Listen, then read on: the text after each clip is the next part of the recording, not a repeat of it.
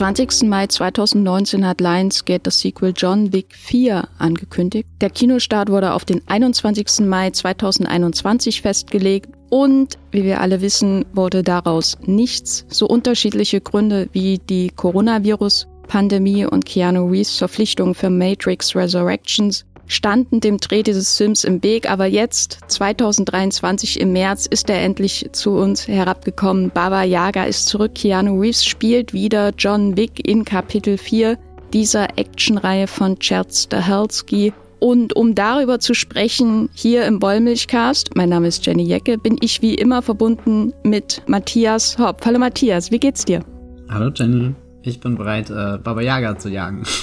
Ich freue mich schon darauf. Wir werden diesen Film spoilern. Viel Spaß mit diesem Podcast.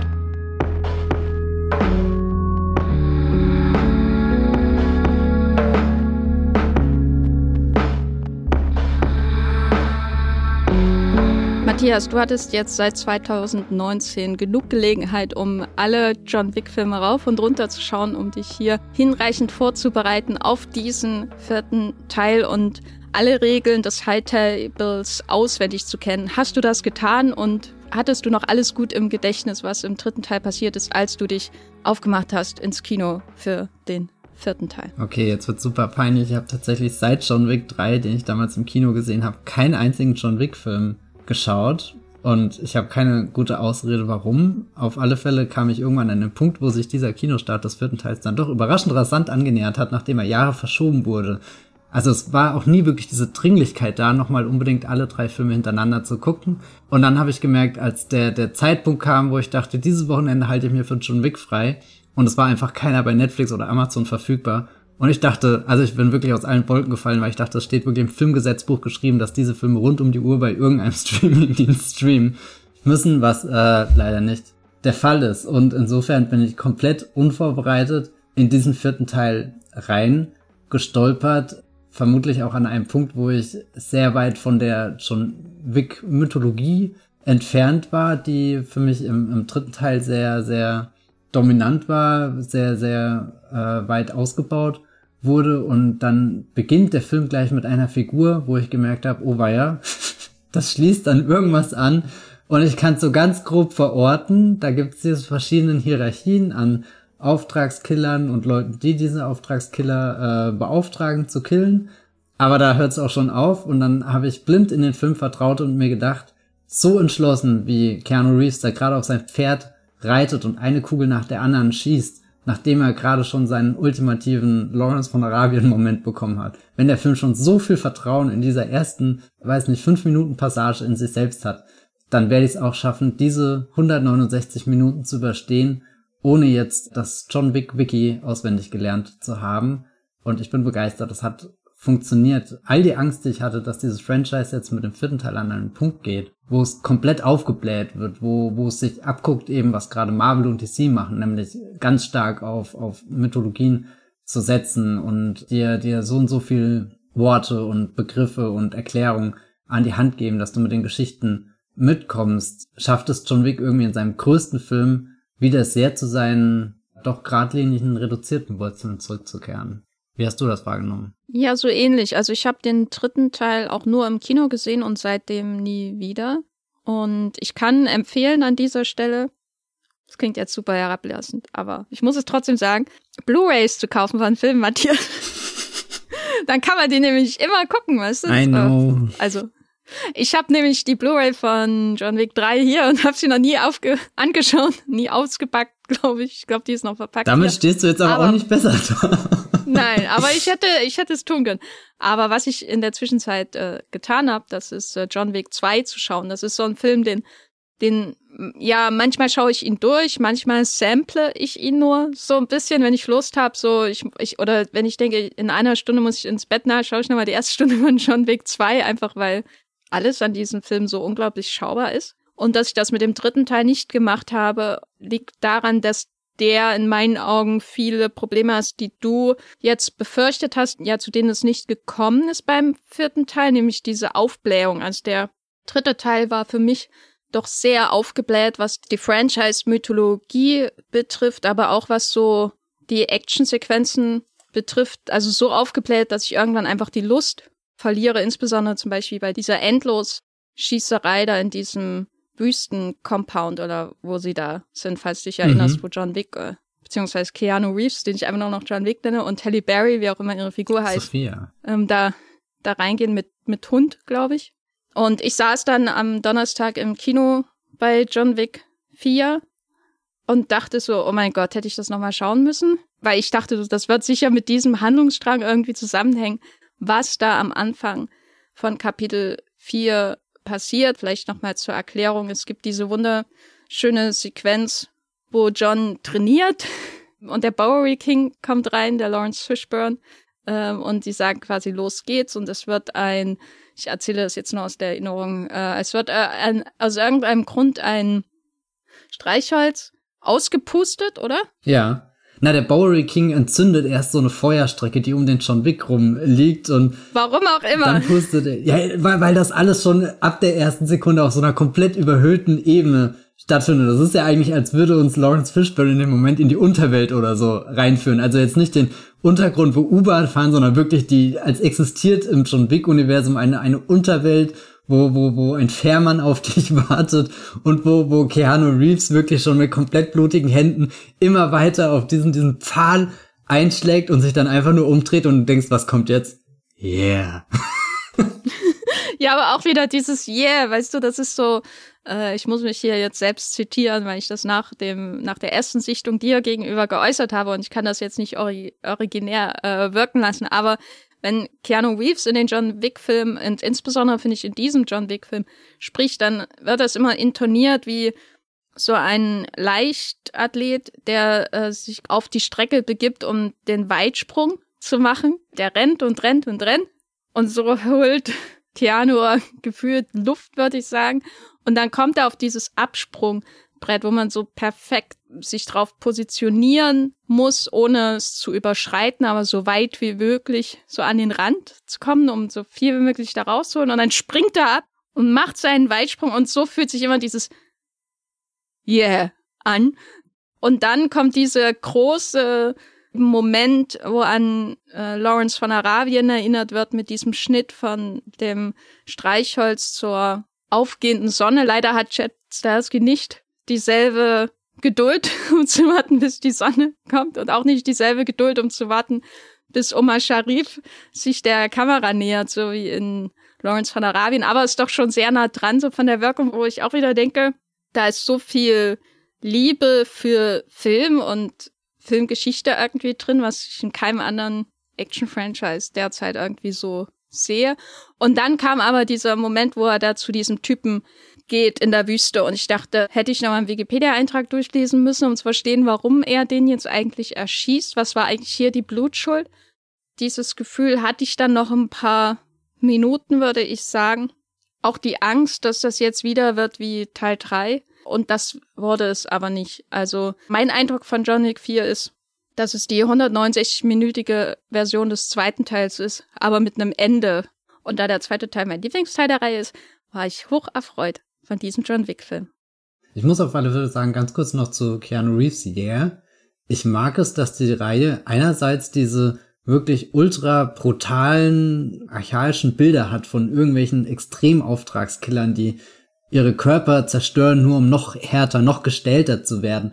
Und dann Lawrence Fishburne, der reinkommt und, und halt so tut, als ist er irgendwie in einer Macbeth-Verfilmung von den Kronbrüdern oder so.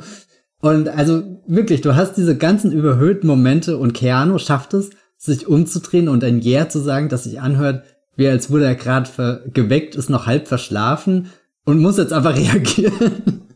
und dann kommt dieses Yeah daraus. Also vielleicht liegt es auch einfach dran, dass ich jetzt sehr lange keinen John Wick Film mehr gesehen hat, hab, aber ich finde sein, sein, seine Actionfigur, die er da schafft, so angenehm und auch immer noch irgendwie erfrischend und, und vielleicht ist das auch zurückzuführen auf diese ultra muskelaufgeladenen Helden, die wir in den letzten Jahren hatten. Allen voran hier halt alles irgendwie, was sich an Dwayne Johnson, Chris Hemsworth orientiert im, im Blockbuster-Kino und weiß nicht, Keanu Reeves dreht sich um und du hast gesehen, er hat diese Moves definitiv auch drauf und trotzdem bringt seine Stimme dann so viel anderes aus und auch sein, sein Gang, wie er in dem Film läuft, ich weiß nicht, ich habe das alles sehr vermisst irgendwie. Es ist, ist gut, ihn wieder hier zu haben.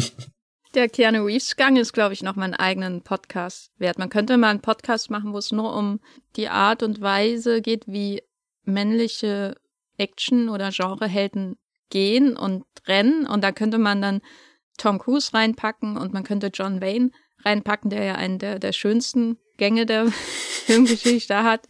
Und äh, man könnte Keanu Reeves reinpacken, weil ich bin schon sehr begeistert, wie das jedes Mal, wie, wie unvollkommen Keanu Reeves sich bewegt und wie vollkommen es dadurch wirkt. Weil es ist ja auch ein Charakterzug seiner Figur, die natürlich primär durch ihr Trauma, ihr Frauen- und Hundetrauma definiert wird, so als, als Mensch, aber die auch so viele kleine Züge einfach hat, die ich interessant finde, zum Beispiel auch im Finale, wie er seine Waffe entsichert. Der hat ja im Finale von Donnie Yen ein, ein ähm, Schwert durch die Handfläche bekommen, damit er so ein bisschen ein Handicap hat beim Schießen. Und hat dann diese, dieses Taschentuch von Donnie Yen da drum gewickelt und muss mit links schießen. Also man sieht immer explizit, wie Donnie Yen quasi die, die, die Entsicherung mit derselben Hand macht, mit der auch die Waffe hält, so mit dem Daumen, wie man das halt so kennt von Revolvern bei den Waffen. Aber Keanu Reeves entsichert die Waffe immer mit seiner schwer verletzten anderen Hand, indem er so da drauf schlägt fast schon, weißt du, um das so runterzuziehen. Und da denke ich jetzt mal, das ist so ein John Wick Move. Das ist irgendwie, als sucht er ja fast schon den Schmerz. Warum macht er das auf die unpraktischste Art und Weise? Genau wie er auch läuft, manchmal so, so, so eckig. Der läuft manchmal so eckig, was sicher auch mit der Größe zu tun hat. Und zum Beispiel nicht im entferntesten so elegant, auch in den Kämpfen nicht wie jemand wie Donnie Yen, aber das ist auch äh, schwer. Das sind nur wenige Menschen auf der Welt, glaube ich. Als mir das so richtig bewusst geworden ist, zum ersten Mal war äh, The Man of Tai Chi oder wie der heißt, sein Regiedebüt. Und wie er da kämpft, einfach, das wirkt so, so unrund, aber dadurch so Keanu, weißt du, das wollte ich nochmal loswerden. Ich denke oft über die Art und Weise nach, wie Keanu Reeves durch Paris läuft seit Donnerstag. Kann ich absolut nachvollziehen. Ich hab's auch, ich meine, wir hatten ja neulich erst einen sehr großen Keanu Reeves Film mit Matrix, aber da habe ich neulich. Neu, neu, ja, das ist auch schon wieder ein bisschen. Weißt du noch, wann der rausgekommen ist? ja, okay, also vor äh, über einem Jahr. Jetzt habe ich vergessen, was ich eigentlich sagen wollte. Nee, ich glaube, ich wollte einfach nur sagen, da war zwar auch sehr viel Keanu in diesem Film, aber wenig Keanu, der sich äh, sichtlich fortbewegt. Und ich glaube, das, das machen die John Wick-Filme schon nochmal auf eine sehr äh, andere, vor allem auch so eine, so eine intime Art und Weise. Du hast klar immer ganz viele Choreos und siehst, dass da Bewegungsabläufe stattfinden, wo, wo ich als Normalsterbliche nicht mithalten kann und trotzdem eben genau dieses, dieses eckige Hochlaufen von, von dieser Treppe oder so, was du gerade beschrieben hast, da denke ich immer, ja, so würde ich gerade auch diese Treppe hochgehen. Wenn, wenn ich so tot geprügelt worden wäre, da, da würde ich, weiß nicht, einen, einen ähnlichen äh, Gang hinlegen, der, der alles andere als elegant aussieht. Und ich mag auch äh, dein Bild mit äh, Tom Cruise rennt und äh, John Wayne legt neben ihm los und läuft da gemütlich und egal in was für, für Speed Tom Cruise die Strecke zurücklegt, äh, John Wayne würde trotzdem als erstes einfach auf ihn warten. Wie hat sich die Laufzeit von, ich glaube, 169 Minuten für dich angefühlt? Äh, der Film ist ja so lang wie ein Marvel-Film. Ne? Äh, wenn man ihn ins MCU stellen würde, wäre einer der, der drei längsten Marvel-Filme. Und das weiß ich nur, weil ich das gestern für eine News recherchieren musste. er wäre länger als Spider-Man No Way Home. So kann ich an dieser Stelle noch sagen. Ich weiß nicht mehr genau, wie lang Eternals war, aber Eternals war einer der längsten auf jeden Fall. Und Black Panther war Wakanda Forever auch. Aber über drei Stunden ist bisher erst einer gekommen. Das dürfte der Avengers 4 gewesen sein, oder? Ja, ja, der ist aber auch, der ist ja auch schon Irishman-Levels fast. Ich, ich frage das, weil, weil, weil ich erstens lange Filme lange Blockbuster-Filme selten gut finde. Ich finde auch immer noch, dass The Batman, über den ich mal einen, bevor ich ihn gesehen habe, einen recht äh, angepissten Text geschrieben habe. Warum müssen Filme so lang sein? Batman muss nicht so lang sein. Ich denke immer noch, dass The Batman auch zu lang ist. Aber ich assoziiere die Länge von solchen Filmen eben auch mit, mit Franchises, die von Mythologie erdrückt werden. Jetzt nicht unbedingt sowas wie The Irishman oder so, dem lasse ich seine Laufzeit und selbst sowas wie Heat, dem lasse ich natürlich auch seine Laufzeit, weil da jede Minute halt Gold ist in diesem Film. Aber in den letzten Jahren wird so eine lange Laufzeit ja eher negativ, mit negativen Dingen assoziiert, mit, mit Filmen, die so viel tun müssen, um ihr Franchise am Laufen zu halten und weiterzuerzählen und Spin-offs zu generieren, vielleicht sogar ähm, und, und um epische Storylines zu Ende zu führen und in Wirklichkeit ist es gar kein Ende. Wie, wie hat sich das dann hier angefühlt bei dir? Bis, musstest du an irgendeinem Punkt an Marvel denken, Matthias? Nee, äh, gar nicht. Ich muss auch sagen, Marvel ist da momentan für mich auch nicht der, der Hauptreferenzpunkt, wenn es um lange Filme geht. Ich bin da eher abgehärtet durch jetzt den Kinostart von Avatar, durch Babylon, durch eben The Batman, was du erwähnt hast. Der Tar geht ja auch schon äh, gut äh, 160 Minuten. Der Spielberg war ehrlich gesagt so der kürzeste Film, den ich in den letzten Wochen geschaut habe. Äh, der, der Snyder Cut? Ah ja, stimmt, der Snyder Cut natürlich. Äh, Bat Batman vs. Superman Ultimate Cut? Allerdings äh, das ist doch eher ein DC-Problem. Bei denen musst du halt auch sagen, die habe ich nie im Kino gesehen, weil ich seufz innerlich schon irgendwie als erste Reaktion ein bisschen, wenn ich die Laufzeit sehe. Und das hat vor allem auch den praktischen Grund, dass es komplizierter wird, diese Filme im Kino zu schauen, vor allem öfter im Kino zu schauen, was ich ja sehr gerne mache, wenn mir ein Film äh, gut gefällt. Und ich merke das jetzt zum Beispiel, habe das in den letzten Wochen gemerkt, dass halt Babylon und Tar, die nehmen halt sehr viel Platz dann auf einmal ein in einem Tag, wo du, weiß nicht, so, ein so ein After Sun war deutlich leichter zu gucken, äh, mehrmals. Aber gut, das ist vielleicht auch einfach nur so, so ein äh, Problem, was für den Film gar nicht wichtig ist. Ich glaube, die, die Frage bei John Wick könnte schon irgendwie sein mit, schafft es eigentlich diese Actionreihe, die ich für ihre Action sehr, sehr bewundere, an den Punkt zu kommen, wo ich völlig ermüdet von dieser Action bin. Das ist vielleicht eine ganz große Angst gewesen, mit der ich in den Film reingegangen bin. Und da bin ich doch erstaunt, dass das überhaupt nicht eingetreten ist. Also erstmal, der Film fühlt sich keinen Meter wie fast drei Stunden an, sondern befindet sich in meiner gefühlten Lauflänge irgendwo bei dem 130 Minuten Punkt, würde ich jetzt mal sagen. Und das ist ein Punkt, mit dem ich überhaupt kein Problem habe. Das, das fühlt sich einfach für, für den Punkt, den, den John Wick jetzt erreicht hat, für, für die Größe irgendwie, die die Reihe hat, fühlt sich das völlig ähm, legitim, angemessen, könnte man sagen, an. Und ich glaube, ein Schlüssel davon ist das, ja, er hat äh, sau viel Action. Also er hat sogar so viel Action, dass ich mir zwischendrin dachte, dieser Film könnte jetzt auch einfach aufhören und ich hätte keine Fragen mehr. Und da sind wir noch nicht mal in Paris angekommen. Also ehrlich gesagt verstehe ich auch nicht, warum sie nicht einfach zwei Filme draus gemacht haben. Sie hätten mit dem Budget von einem Film einfach zweimal John Wick ins Kino bringen können. Aber nee, der, der ist einfach sehr schön strukturiert. Beim, beim ersten Mal war ich erschlagen, beim zweiten Mal dachte ich, der ist so einfach gestrickt. Der hat halt die gleichen Szenen, die du auch in einem zwei Stunden John Wick Film haben würdest.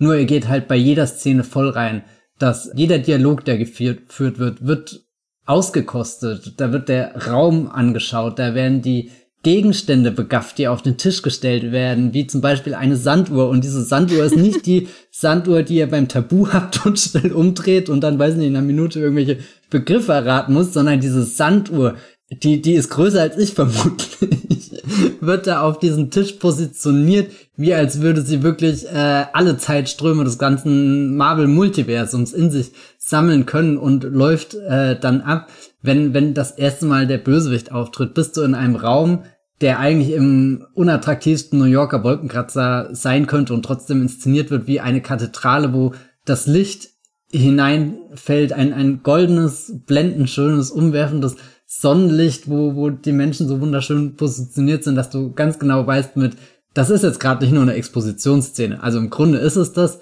aber es ist auch einfach nur so, so ein purer Kinomoment. Das, was du vorhin gesagt hast, bei Stahelski kristallisiert sich langsam wirklich raus, dass er so ein kompletter Filmbuff ist, dass er, dass er Film, Kino, Filmgeschichte und all das liebt und dass er deswegen auch keine Chance auslässt, jede, irgendeine Szene John Wick sei sie noch so unbedeutend und was Besonderes ähm, zu verwandeln. Und dann hat er eigentlich einen sehr klassischen Rhythmus. Er hat, hat drei große Action-Set-Pieces, die sich an Städten orientieren. Wir reisen von Osaka nach Berlin, nach äh, Paris, wo dann das, das Finale stattfindet. Also in seiner Grundstruktur ist das ein recht konventioneller und überschaubarer Film, nur er geht halt in jede Szene richtig rein. Im Endeffekt ist, ist jede Szene doppelt so lang, wie sie sein müsste, aber nicht, weil, weil die Figuren reden und reden und reden, sondern einfach, weil es so viel an Bombast zu entdecken gibt. Und das finde ich absolut erstaunlich, dass, dass der Film hinkriegt, ohne dass es, weiß nicht, ermüdend ist oder so, sondern jedes Mal, wenn, wenn so ein, so ein neuer Raum in diesem John Wick-Universum aufgetan wird, stehe ich da und frage mich, wie, wie, wie kannst du eigentlich gerade diese Straße so beleuchten? Wie viele Lichter hast du gerade zusätzlich aufgestellt, dass das wie so, so eine surreale Paralleldimension fast schon aussieht? Und ich ertappe mich jedes Mal, wenn, wenn wir in diesem Berliner Club sind, der in seiner Grundstruktur schon irgendwie dieser, dieser Vorstellung gleicht von, von tausend Clubs, die du auch gesehen hast mit, es sind ganz viele äh, Scheinwerfer da, die Menschen tanzen, du hast diese laute Musik, aber was dann noch zusätzlich da sind, sind einfach Wasserfälle, die, die in diesen ganzen Raum reingehen. Und äh, wir reden bestimmt auch gleich über die Szene, die davor kurz stattfindet, eine Pokerrunde, die jetzt schon legendär ist. Aber äh, es gibt dann diesen Moment, wo in diesem Club eine Action-Szene losbricht und schon Vic durch eine Tür geht, in diesen, die in den, den Hauptraum dieses Clubs geht und du siehst diese ganzen Massen in Bewegung, du siehst die, die Wasserfälle, du siehst, wie sich darin das Licht bricht. Und das ist für mich so, so ein Moment, wo ich in dem Moment einfach nur gebetet habe, dass der Film jetzt nicht aufhört, sondern, also weiß nicht, das war so, so gigantisch, was er da auf einmal aufgemacht hat an, an Licht und Bewegung. Also wirklich hatte da Gänsehaut am ganzen Körper und, und dann findet das drin eine der coolsten Kampfsequenzen ever statt. Das ist absoluter Wahnsinn.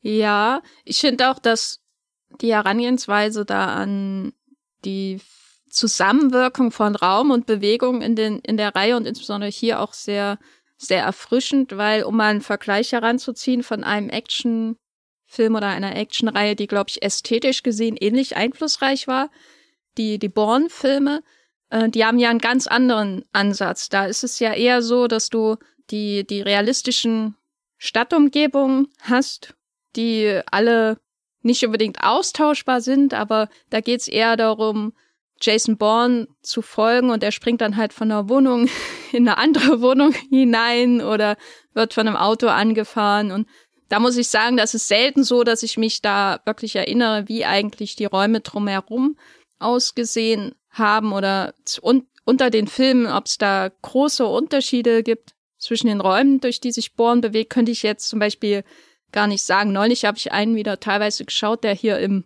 Fernsehen lief. Das muss ich immer so betonen, weil ich wirklich jahrelang kein fer reguläres Fernsehen geschaut habe, aber jetzt tue ich das wieder. Und da habe ich auch drüber nachgedacht, wie interagieren eigentlich die Räume mit ihren Actionhelden und die Actionhelden mit ihren Räumen.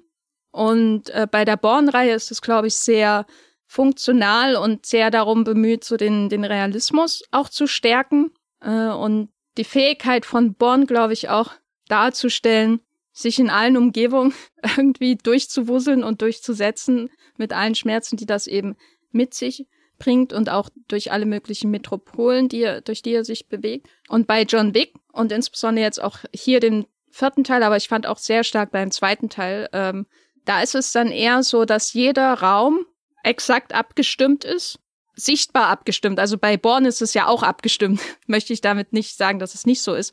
Aber jeder Raum ist quasi als Bühne gedacht für die Bewegung, die sich hier entfalten wird und exakt durchgestylt wie ein Tableau. Also er, er läuft von Bühne zu Bühne sozusagen, so ein sichtbares Gefühl auch von Inszenierung. Ich bin wirklich sehr begeistert von der ganzen Berlin, äh, äh von dem ganzen Berlin-Abstecher und natürlich auch von Paris, aber so rein vom Design her bin ich am meisten begeistert, glaube ich, von dem äh, Trainingsraum in Continental in Osaka, wo überall diese, diese ähm, Neon-Quader stehen und dazwischen diese Raumteile und dieses Design, das sieht ja schon aus, wie als wurde es nur gebaut, damit John Wick irgendwann mal darin gegen Donnie Yen kämpfen wird. Nicht mal gegen diese anderen, die er da alle platt macht in demselben Raum, sondern es ist wirklich so konzipiert mit, wir brauchen hier Dinge in dem Raum, äh, in denen Donnie Yen seinen Kane äh, sozusagen äh, stupsen kann, seinen Stab ansetzen kann, um zu schauen, ähm, wie durchfühlt dieser Mann eigentlich die Räume, durch die er sich bewegt. Und dementsprechend wird dann der Raum gestaltet. Und das zieht sich ja durch den ganzen Film. Und was ich hier wirklich bemerkenswert fand äh, beim vierten Teil ist, wie, wie echte Räume und künstliche Räume quasi ineinander übergehen und sie alle so wirken, als wurden sie für John Wick kreiert. Also der Arc de Triomphe wirkt ja auch so, als wurde er für John Wick kreiert, um ihm dieses, diese Möglichkeit der Action zu geben. Und ebenso die Treppe hoch zu Sacré-Cœur sieht aus wie eine Treppe, die erschaffen wurde für John Wick. Und das ist wirklich in diesem Teil für mich so gut gelöst wie in kaum einem anderen dieser Reihe. Äh, und finde ich es gleichzeitig auch ein bisschen Ausdruck davon, wie diese Figuren sich alle durch so ein rigides System bewegen. Also es sind ja alles im Grunde Marionetten und niemand traut sich da die, die Fäden abzuschneiden. Und äh, ja, das, da gehen einfach Stil und Inhalt so wunderbar Hand in Hand. Also das hat mich diesmal echt wieder weggehauen. Ich fand den Film geil. So, wollte ich nur noch mal sagen. Und damit Aber wir können auch gerne. Wir können auch gerne über Pokerspiele reden, Matthias. Ja, Pokerspiele. Äh, in, in einer der, der protzigsten Szenen des Films könnte man sagen. Also, oder die John Wick-Filme holen wir kurz aus, haben ja äh, eine Tradition, sich pro Teil irgendwie so ein paar Gaststars reinzuholen, meist irgendwie ausgestattet mit einem Action-Hintergrund oder so. Wen hatten wir da zuletzt? Äh, ich muss halt immer an Halle Berry denken. Äh, Mark John Dacascos. Stimmt, Mark Dacascos. Wir hatten hier Mad Dog aus The Raid. Genau. Wir hatten wen hatten wir noch? Ruby Rose war da, als sie auch ihren Action Ja, im zweiten hatten. Teil. Ja, im zweiten Teil. Und der dritte äh, geizt da natürlich nicht und ich glaube in seiner seiner protzigsten Szene sitzen dann äh, Keanu Reeves am Tisch zusammen mit Donnie Yen, zusammen mit Scott Atkins und zusammen mit Shamir Anderson, den ich ehrlich gesagt noch gar nicht so richtig auf der Karte hatte, da weiß ich gar nicht in was für Actionfilm der bisher mitgespielt hat, aber auf alle Fälle ansonsten drei absolute äh, Legenden des Actionkinos in so einer Szene, die, wie du, wie du es gerade beschrieben hast, der ganze Film wirkt äh, designt als, als ist diese Welt für, für, also so wie die, die, die, die Anzüge von John Wick maßgeschneidert sind, die, die äh, Lawrence Fishburne in regelmäßigen Abständen irgendwelchen U-Bahn-Schichten vorbei bringt, äh, so wirkt diese ganze Welt maßgeschneidert auf John Wick. Und so wirkt dann auch diese, dieses Pokerspiel maßgeschneidert auf Moment, was ist denn eigentlich, wenn ich ungefähr zur Hälfte von diesem eh schon völlig irrsinnigen Actionfilm angekommen bin und gerade irgendwie eine Sequenz brauche, wo, wo Luft geholt werden kann, aber die definitiv nicht irgendwie auf die Bremse drückt. Äh, ich muss ja sagen, dass ich, dass ich beim zweiten Mal schauen bei Di Dialogszenen dem Film oft abgetaucht bin, geistig gesehen. Einfach weil es so, so Leuchtturmdialoge, nenne ich es mal, gibt sowas wie The way you do anything is the way you do everything. Oder wie auch immer, äh, dass der Vater von Marquis, gespielt von Bill Skarsgård, einmal sagt, äh, beziehungsweise ihm überliefert hat. Davon unabhängig gibt's aber auch viele so funktionale Dialoge, wo ich dann einfach die Räume anschaue und denke, was kann ich aus meiner Wohnung eigentlich noch rausholen, stylmäßig? kann ich hier noch Pferde mit Fechterinnen im Kreis laufen lassen? Was ist möglich hier in Neukölln? Und wie hoch sind die Quadratmeterpreise, um das zu erreichen? Ähm, Moment, wie groß ist deine der, Wohnung? aber bei der, ähm, bei der Poker-Szene, da war ich wirklich gefesselt und beim zweiten Mal nochmal besonders habe hab ich drüber nachgedacht, wie er die Leute da an den Tisch setzt zum Beispiel und wie wie clever das ist. Zum Beispiel, dass, dass, dass Shamir Anderson und Keanu Reeves, dass sie quasi Scott Atkins anschauen, aber Donnie Yen ihm den Rücken zuwendet und die beiden so von der Seite eher anschaut und wie viel Dramatik allein dadurch schon drinne ist im Blocking von den Figuren, im Arrangement dieser Figuren und dann hast du immer diesen zunehmend schwitzenden Scott Atkins, der wirklich von Einstellung zu Einstellung immer mehr Schweißtropfen auf seiner Stirn hat. Das fand ich ein wunderschönes Detail, der ja auch kaum zu erkennen ist, muss man ja sagen. Also es ist so, so einfach so ein Moment, wo ich, wo ich großartig finde, dass sie sich nicht drauf ausruhen, weißt du, dass du diese Menschen vor der Kamera hast. Das ist ja sowas, finde ich, bei den Expendables-Filmen habe ich oft das Gefühl, dass sie sich drauf ausruhen, dass sie diese Legenden vor der Kamera haben und dann schwingen sie mal mit der Waffe und wenn du Glück hast, schaust du einen der Teile, wo Jet Li dabei ist, der mal richtig Leuten auf die Fresse gibt oder so.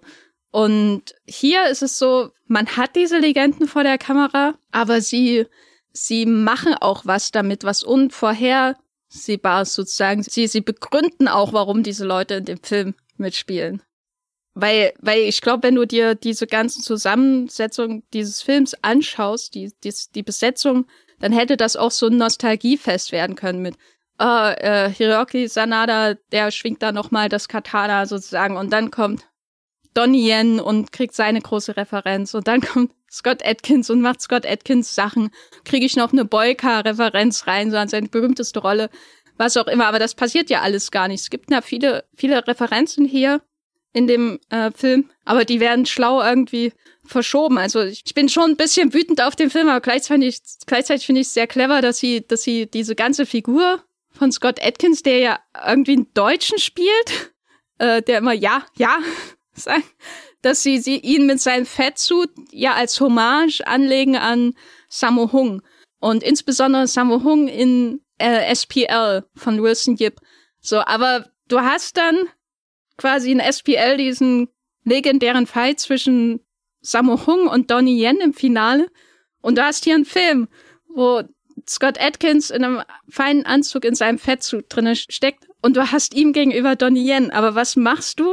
Du machst nicht die direkte SPL-Referenz und machst jetzt nochmal Donnie Yen gegen sein äh, John Wick-Äquivalent, also das John Wick-Äquivalent Äquivalent von, von Sammo Hung, sondern du, du gibst Keanu Reeves die Rolle. Weil, weil du gleichzeitig auch wieder den Traum spürbar in diesem Film hast. Ich wollte schon immer mal sehen, wie Keanu Reeves und Scott Atkins gegeneinander kämpfen. Aber ich habe nicht den normalen Scott Atkins, ich habe einen anderen Scott Atkins, eben nicht den Boyka Scott Atkins oder den Dayshift Scott Atkins, je nachdem, woher ihr vielleicht Scott Atkins kennt. Und das ist wirklich was, was ähm, mir sehr, sehr gut an diesem Film gefallen hat, dass er Erwartungen unterläuft. Und dann geht's ja richtig los mit der Clubszene und ich muss sagen, äh, als großer Fan natürlich des zweiten Teils, wo man den Fight äh, bei dem italienischen Rockkonzert hat, bin ich natürlich auch großer Fan dieser Clubsequenz, wo alle einfach weiter tanzen. Also man kann ja auch ranken, die, die diversen Völker in John Wick-Filmen und wie reagieren sie auf Schießereien in ihrer Umgebung. Und ich glaube, die Berliner sind am desinteressiertesten, ne? während die Italiener am interessiertesten sind. Ja, ist die Frage, ob dieser Kampf, der stattfindet, überhaupt das Schockierendste ist, was die Leute da je erlebt haben. Aber ich mag auch, wie sich diese Szene verwandelt. Am Anfang habe ich da auch vor allem dieses ikonische Aufeinandertreffen gesehen dann habe ich auch dieses Ding gesehen mit, er hat gerade einfach nur Spaß. Alles, was er diese anfängt, wie er, wie er diese Pokerrunde aufbaut, wie die Karten ausgeteilt werden, auf was für eine Pointe das hinausläuft, dass Scott Atkins sich einfach fünf Zweier hinlegt, was so dämlich wie brillant ist. Das ist irgendwie so, dass er da sitzt und das durchzieht und alle am Tisch so, oh, wer hätte damit gerechnet, dass du bescheißt? und auch, auch wie, wie, wie er, wie er versucht, in diesem Moment eine Präsenz als, als Gastgeber, als Moderator, aber auch irgendwie schon so, so als Bösewicht aufzubauen, auch das von dir beschriebene, ja, und es folgt ja auch kurz auf die Sätze hier von dem, dem, dem tatsächlichen Bergheim-Türsteher hier, Sven äh, Marquardt, der äh, einfach immer nur sagt, ich bin Klaus. und es ist schon, also du kommst da rein und es, es ist eine unerwartet komische Szene, die dann trotzdem sehr schnell in einen Modus kommt, wo wir einen richtig harten, super ikonischen Shootout haben, den ich mir auch in so einem Hongkong-Actionfilm irgendwie vorstellen könnte, wo du diese ganzen coolen Posen irgendwie von, von Donnie Yen und so weiter hast und, und dann eben wirklich, wo, wo John Wick durch das Portal geht und, und der, der Regen strömt links und rechts runter, du hast diese ganzen Farben und dann gibt's kurz so einen Moment, wo der, der Scott Atkins flieht ja dann ganz schnell mit seinem Charakter, der Killer. Der versucht ja eher so, so dem, dem, der, der ganzen Situation zu entkommen und dann dreht er sich auf einmal um, mitten in dieser Menge drin und merkt, okay, er, äh, Baba Yaga ist ihm direkt auf den äh, Fersen, das äh, wird jetzt blutig enden und dann, dann werden die beiden wie wirklich auf so einer Stage positioniert und du hast noch so, so das, das, das Blitzen von den, den Lichtern, dass du kurz sich mal so nur die Silhouetten irgendwie rausschälen und, und dann kommt weiterhin diese, diese unfassbaren Wassermassen um die herunter und dann, dann wird irgendwie aus, aus dieser extrem verspielten Szene eigentlich so, so ein ultra epischer Moment, wo, wo ich das Gefühl habe, den, den habe ich schon tausendmal gesehen, aber noch nie so, so herausgestellt. Also das ist wirklich, da, ich stelle mir da äh, Chad Stahelski vor, der irgendwie an so einer Holzskulptur herumhaut oder, oder an so einem Marmorstein oder so. Und in dem Moment hat er wirklich die, die, die, die formvollendete Form des Ganzen gefunden. Das ist absolut äh, fantastisch, wie das größer wird und auch einfach nicht aufhört. Jedes Mal, wenn ich bei irgendeiner Action-Szene in John Wick Kapitel 4 denke, jetzt habe ich den Höhepunkt gesehen. Das ist jetzt, damit bin ich zufrieden, da kann ich mich zurücklehnen. Das fühlte sich gerade äh, erfüllend an, kommt noch immer irgendwas dazu und dieser, dieser Kampf wird dann runterverlagert auf so eine zweite Ebene in diesem Club, wo das Wasser schon wirklich auf dem Boden steht, wo ich auch das Gefühl habe, ganz heimlich hat sich Jet Stahelski auch zur Aufgabe gemacht, die, die ikonischsten Matrix-Szenen irgendwie in, in den John Wick-Film äh, äh als, als Dells Remake einzugliedern. Das fängt irgendwie bei so einem, so einem wörtlichen Zitat an, wie wir brauchen jede Menge Waffen im dritten Teil. Bis hin halt, wenn, wenn hier Keanu Reeves da auf, auf den Scott Atkins einprügelt und das Wasser so auf ihn runterkommt, da sehe ich halt in erster Linie auch Neo, der auf Agent Smith am Ende im dritten Teil von, von den Matrix-Filmen einprügelt und du eine Kulisse außenrum hast, die dir mit, mit jeder Einstellung signalisiert, was für ein unfassbar wichtiger Endkampf das ist, der gerade stattfindet, wo, wo die Umgebung so, so apokalyptisch schon, schon gebaut ist, dass völlig außer Frage steht, dass das nur eine beiläufige Szene sein könnte, sondern hier geht's um alles und dieses diese, dieses Moment baut der John Wick halt auch total stark auf. Du könntest auch denken irgendwie, naja, nach dieser Pokerrunde wird es irgendwie schwer, nochmal dir klar zu machen, dass es gleich um irgendwas geht, dass du irgendwie involviert bist in der Action-Szene, weil im Endeffekt sind das vielleicht auch nur sehr überdrehte, lächerliche Figuren, die da an einem Tisch sitzen und da macht sich jemand über die, die Klischees und die Stereotype des Genres lustig, aber nee, der, der liebt die total und, und eben wie du es gesagt hast, bei Expendables wäre wär damit Schluss. So, jemand ist stolz, dass er die Actionfiguren hat, äh, und packt, nee, Quatsch, er packt sie nicht mal aus, er lässt sie in der Verpackung, weil das sind sie mehr wert, wie diese ganzen ultra ugly Funko Pops, die Mondo zerstören. Aber, weiß nicht, er packt die aus und macht halt das Geilste damit, was er schon immer mal machen wollte.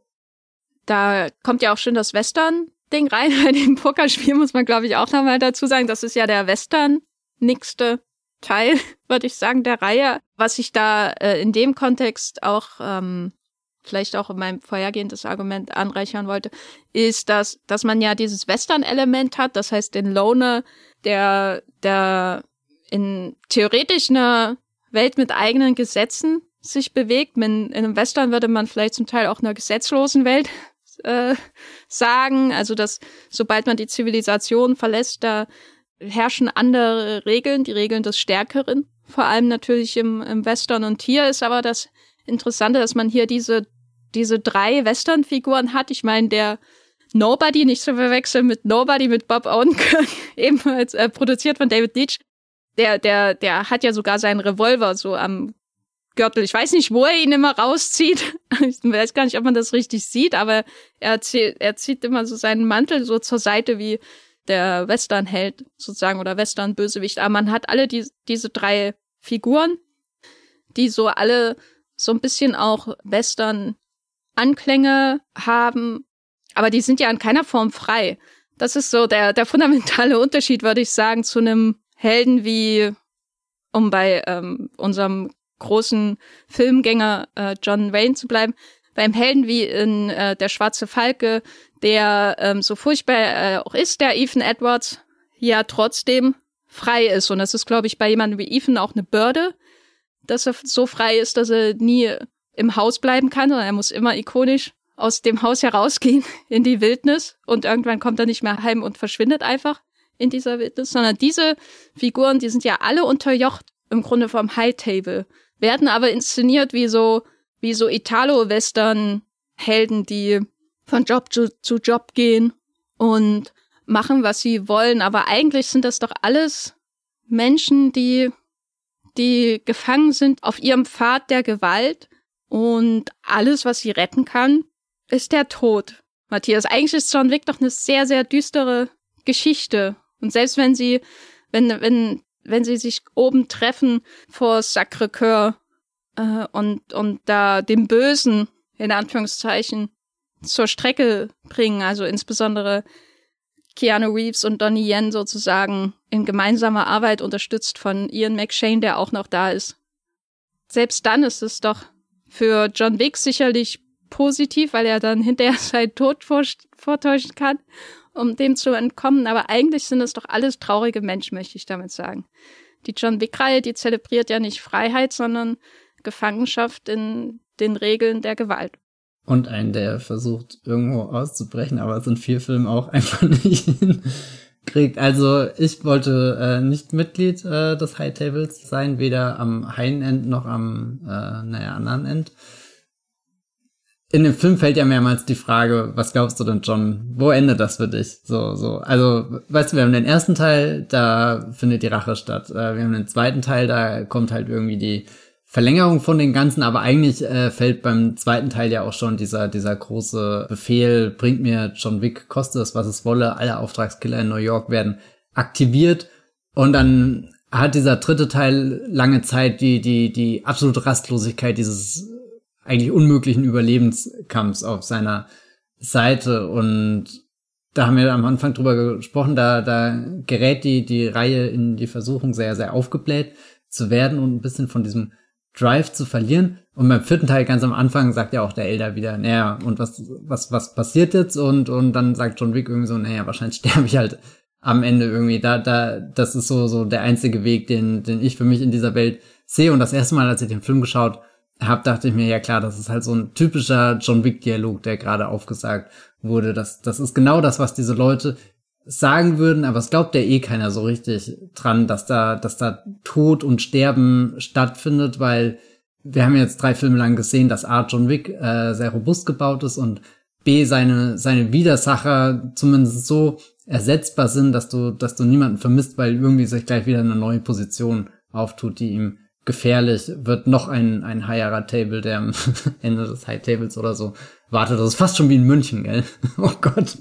Äh, weiß nicht, warum ich diesen Vergleich jetzt gebracht habe, aber da muss ich auch dran äh, denken, weil da, die, die Hydra. Äh, ja, ja, genau. Und ehrlich gesagt, beim, beim, beim ersten Mal schauen von John Wick 4 hat mich das alles gar nicht so, so sehr tangiert, weil ich einfach mega viel Lust auf den entfesselten Actionfilm hatte und da bereitwillig alles in Kauf genommen habe, was diesen Film nur von einem Ort zum nächsten gebracht hat, zum nächsten Gegner, zum nächsten Setpiece, irgendwie zur nächsten äh, Waffenwahl, was auch immer. Und, und habe jedes Mal gehofft, äh, dass, dass, dass es so abwechslungsreich, so temporeich bleibt. Und das zweite Mal, als ich es geschaut habe und wusste, dass dieser Film mit John Wick blutet auf den äh, Stufen von Sacré-Cœur und stirbt vielleicht, vielleicht auch nicht, vermutlich eher nicht, aber wir sind trotzdem erstmal Grabstein.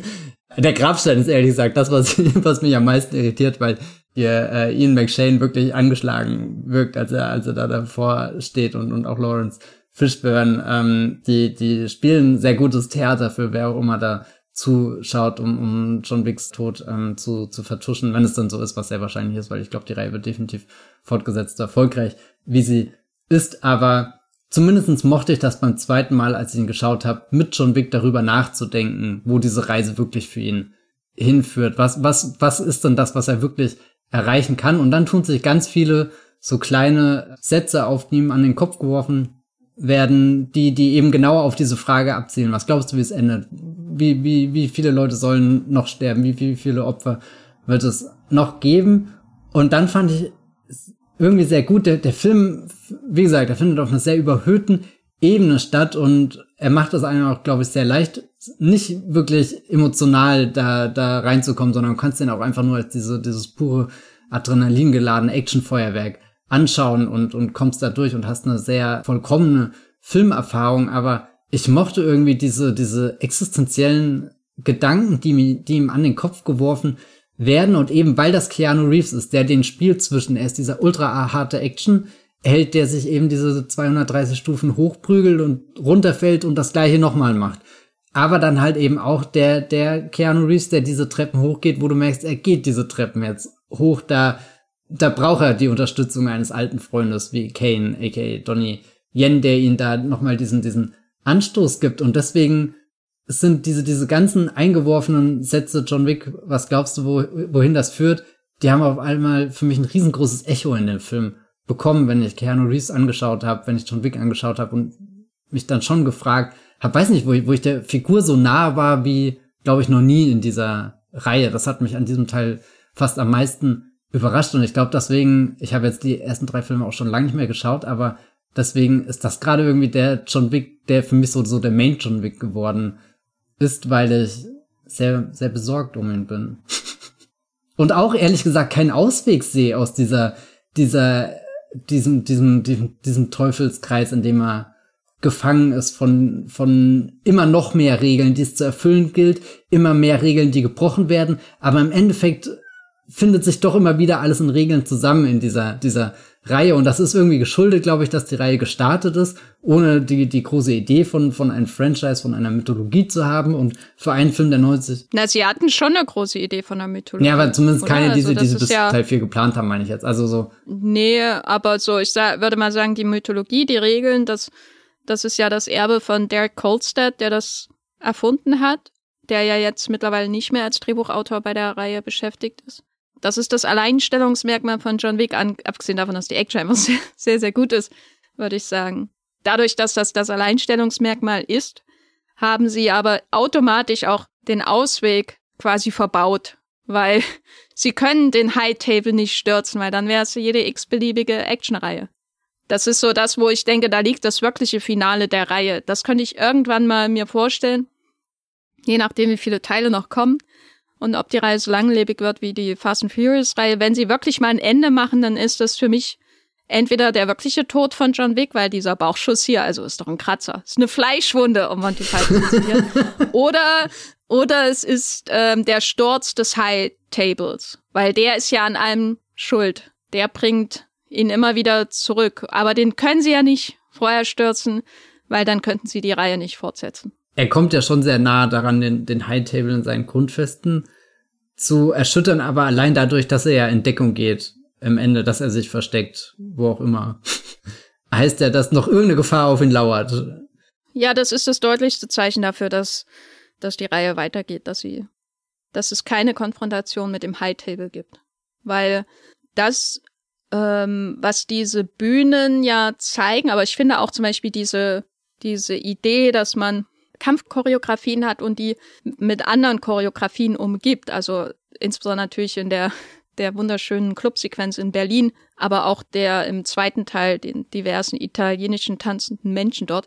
Die, die drückt ja auch aus, gerade jetzt würde ich sagen am vierten Teil, wo dann niemand mehr auf irgendwas reagiert, was passiert äh, um sie herum, dass das alles im Grunde schon so vorgegeben ist. Alle Bewegungen sind so, wie sie sein müssen.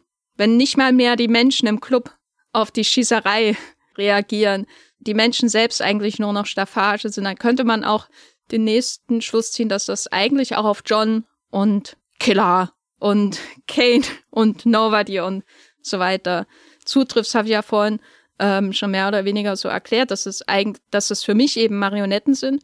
Und das schönste und finde ich auch ähm, traurigste Beispiel dafür äh, für, für diese, diesen Strudel, in dem sich diese Figuren befinden, nicht mal Strudelkreis, hast du ja vorhin so schön gesagt, ist ja die Arc de Triomphe-Sequenz. Weil du hast ja hier verschiedene Bilder von John Wick. Mal ist er Sisyphos und mal ist er der Kreisverkehr des Todes. Und äh, der Arc de Triomphe ist ja so schon. genau, der Arc de Triomphe ist ja so schon sehr einschüchternd, glaube ich, für Autofahrer. Am schlimmsten aber sicherlich, wenn zwischendurch noch geschossen wird. Aber das was hier passiert, ist ja so ähnlich wie in der Clubsequenz, dass einfach weitergefahren wird. Es kommen immer weitere Autos.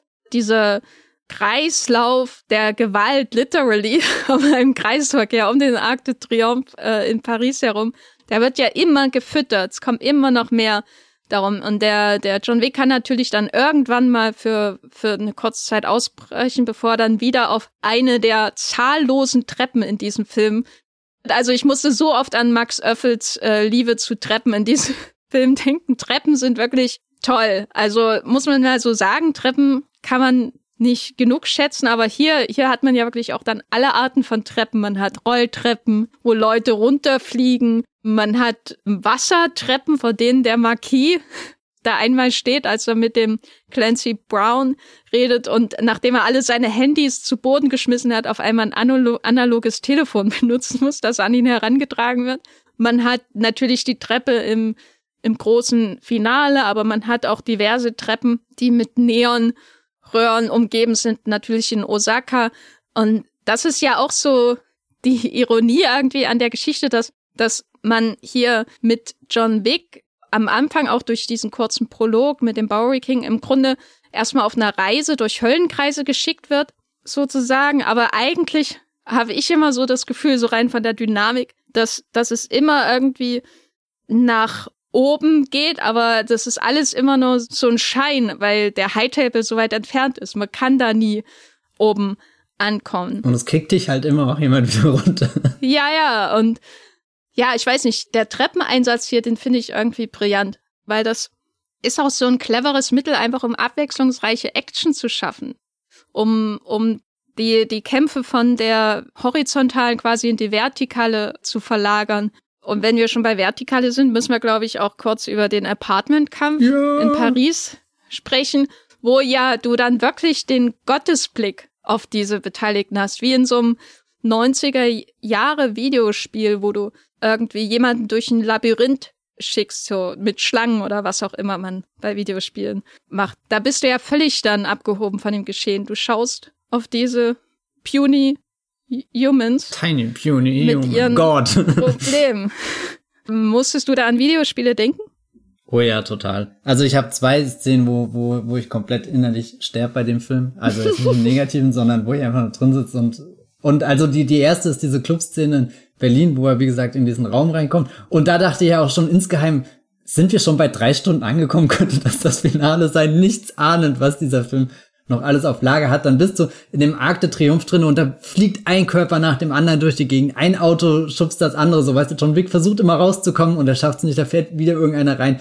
Und das ist, danach war ich richtig erschöpft und dachte mir, puh, ja, okay, ich fühle mich gerade auch, als bin ich da von mehreren Autos überfahren worden und, und dann kommt auf einmal so eine Szene, die, die dich halt erhebt irgendwie so, so, davor wirst du mit rumgeschleudert und dann gleitest du da drüber und dann musste ich über ein Videospiel nachdenken, an das ich echt schon lange nicht mehr nachgedacht habe. Und seit, seitdem ich John Wick gesehen habe, versuche ich die ganze Zeit herauszufinden, ob ich es nochmal spielen will oder nicht. Äh, Max Payne 2. Das habe ich, weiß nicht, vor Ewigkeiten gespielt und das hat mich komplett in seinen Bann gezogen, in seiner Gestaltung, auch weil das viel mit Zeitlupenelementen arbeitet, auch ziemlich brutal ist und auch ganz viele von diesen Räumen besitzt, die sehr, sehr düster, sehr unheimlich sind, die auch so schon im ersten Matrix-Film oder so äh, stattgefunden haben, hätten sein können, tun. Und, und äh, da bewegt sich dieser Max Payne durch und ballert sich darum. Und ich weiß ehrlich gesagt nicht mehr genau, was die Geschichte war. Ich glaube, es gibt eine Droge und ich glaube, es gibt auch irgendwie so ein übernatürliches Element und diese Droge, deswegen kannst du es dann so in, in Zeitlupe abspielen lassen. Aber auf alle Fälle audiovisuell, wie das gestaltet war, das, das war eine der, der prägendsten Erfahrungen, weil das halt auf einmal nicht nur die, die Bullet-Time-Szene in Matrix war, wo ich zuguck, sondern wo ich selbst mehr, mehr Macht bekomme, das, das, das zu, zu, zu spielen, im Endeffekt den, den, den, den Moment zu gestalten und so wie die Kamera hier über, über dieses John Wick Apartment drüber fliegt, das ist ja nicht einfach nur die, die, das, das Technische oder die, die Choreografie, die da so unglaublich macht. Das fühlt sich in dem Moment alles an, wie als hat dieses Haus schon 100 Jahre Geschichte. Jeder Raum, wie der da gestaltet ist, die, die so zwischen, zwischen, irgendwie ist das halb romantisch in so einem Paris-Bild, irgendwo ist das halb zerfallen und traurig, da, da fliegt ganz viel Zeug auf dem Boden rum, Bücher, die aufgestapelt sind. Also, das ist echt so eine Szene, ich kann es nicht erwarten, dass der Film äh, äh, in tausend Screenshots mir zur Verfügung steht, damit ich jedes Bild einzeln mustern kann, weil ich, weil ich am liebsten irgendwie eintauchen würde da rein. Also so, ich liebe es, dass, dass wir da in dieser, dieser Vogelperspektive sind, dass wir diesen, diesen Topshot haben von oben auf etwas drauf gucken, eine, eine sehr besondere Perspektive bekommen, wo du hast schon gesagt, da wirkt dann alles auf einmal so, so klein, wie als schaust du dir so, so eine Miniatur von irgendwas an. Du, du läufst da durchs äh, Miniland in Legoland und, und weiß nicht, nimm, nimmst das Ganze auf, entdeckst das und das Detail und gleichzeitig willst du reingehen und das ist trotzdem so, so unerreichbar in dem Moment, weil du halt mit der Kamera oben drüber gefangen bist, aber auch die muss da oben drüber bleiben, dass, dass dieser, dieser Shot noch mehr an, an, weiß nicht, an, an Grazie gewinnt und ich liebe die, diesen, dieses, diesen Konflikt mit einerseits will ich, dass die Kamera wieder näher rangeht, näher runtergeht, ich will, will angucken, will anfassen, aber andererseits muss ich weiter oben bleiben, weil ich wissen will, wie lange können sie diese Bewegung, die da oben kreist, wie, lange können sie das durchziehen, wo führt uns das alles hin? Da ist ja das Labyrinth, was wir am Arc de Triomphe haben, was sich die ganze Zeit bewegt, wo eine Wand nach der anderen rausschießt und die, die Menschen wegbolzt. Das gucken wir auf einmal von, von oben an und sehen sogar so eine, so eine unerwartete Ordnung, aber auch irgendwie einen Sog, der einen noch tiefer hineinreißt, weil John Wick der auch nicht mit, mit, weiß nicht, Händen und Füßen kämpft, sondern irgendwie mit so einer richtig brutalen Feuerwaffe mit Betonung auf Feuer, die, die ihn irgendwie seinen, seinen Weg da freischießt, fast so, so als bringt er auch äh, Licht in die Dunkelheit von, von diesem heruntergekommenen Gebäude. Ja, keine Ahnung, das ist irgendwie wie eine Szene, da ist der Film fast am, am kunstvollsten für mich und auch wirklich drüber über diesem Vorurteil, dass ich sagen würde, naja, das ist jetzt eine Szene, wo sie einfach nur zeigen wollen, was sie drauf haben oder so. Das, glaube ich, passiert sehr leicht, wenn, wenn du, wenn du diese Idee hast, aber die ist, da steckt so viel drinne, dass ich wirklich reintauchen will und drin baden will, wenn das Sinn ergibt, dieses Bild. Weiß nicht, wie, wie fandest du die Szene? Beim ersten Mal schauen musste ich mich erstmal dran gewöhnen, weil das eine Art von Action-Inszenierung sein kann, die, die, glaube ich, kippen kann in etwas, das unglaublich choreografiert und automatisiert aussieht. Also mein, mein Vergleich wäre jetzt eine dieser schrecklichen Long-Take-Action-Sequenzen, die es in den letzten Jahren gab, wo man die digitalen Übergänge sieht und wo man, oder wo ich häufig nur noch das Gefühl habe, ja, schön, dass du das machst. Aber es wirkt in keiner Form mehr organisch aus sich selbst heraus entstehen. Also bekannt ist ja hier in einer der frühen Daredevil-Staffeln gab es doch so eine. So ich habe gerade den Countdown gezählt.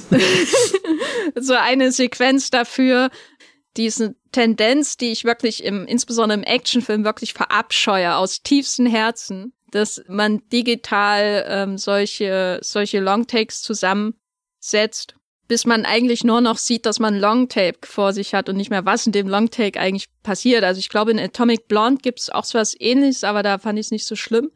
Ähm, aber das war ja so ein Trend, den es ein paar Jahre lang gab. Und wenn man so eine Sequenz hat, wo man quasi das Filmstudio unter sich sieht. Also er wird ja nicht mal mehr so getan, als wären diese Wände mit einem Dach verbunden in irgendeiner Form oder einer Decke äh, eines Apartments. Da hat man ja eigentlich eine ähnliche Gefahr vor sich, dass man nur noch sieht, was ähm, als Choreografie abgeliefert wird. Aber das hat mich, glaube ich, in diesem Fall nicht gestört, sondern eher im Gegenteil begeistert, weil es von der Dynamik her zum ganzen Film passt weil das der logische nächste Schritt ist, nachdem man durch eine Disco voller tanzender Leute sich ballert, die, die äh, sich für nichts interessieren, was passiert. Dass man die Kamera zum Gottesauge macht und dieser Choreografie da der Gewalt äh, in der Wohnung zuschaut. Und was mir hier, glaube ich, auch gefallen hat, ist die Abwechslung in der Waffenwahl. Weil wenn er da wieder nur mit seiner mit seiner normalen Schusswaffe da agiert hätte, dann wäre das, glaube ich, schnell langweilig geworden. Aber durch diesen Feuerblitz, den er dann jeweils ähm, quasi loslässt, dadurch hat das auch so einen so einen malerischen Aspekt, den du bei einer normalen Kugel nicht hast, außer du hast Blutspritzer.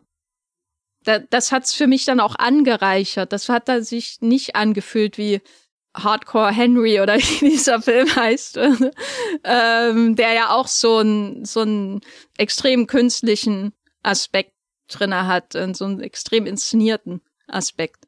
Sondern hier war das wirklich so eine Art Gemälde in Bewegung. Und ich bin ja ein großer Fan von den Gemälden und arrangierten Kunst rund um John Wick. Deswegen gefällt mir, glaube ich, der zweite Teil auch so gut, weil der ist ja wirklich wie eine große, mehrstöckige Galerie unterschiedlichster Kunstformen, durch die sich John Wick und sein Italo-Trash-Villain da begeben und am Ende treffen sie ja auch aufeinander. Und hier wird das ja wieder aufgenommen, dieses Thema, was im dritten Teil fallen gelassen wird, weswegen ich ihn, glaube ich, auch nicht mag. Und hier hast du dann die, diese Louvre-Sequenz. Du hast diesen Trainingsraum in Osaka, der aussieht wie, wie wenn du hier einen random Ausstellung der Biennale in Venedig gehst. Ne? Du gehst in irgendein so Palais oder Palazzo in Venedig äh, von irgendeinem Land und schaust dir dann die Installation von den Künstlern an. Und so sieht das in Osaka aus. Das könnte da durchgehen als, als Kunst.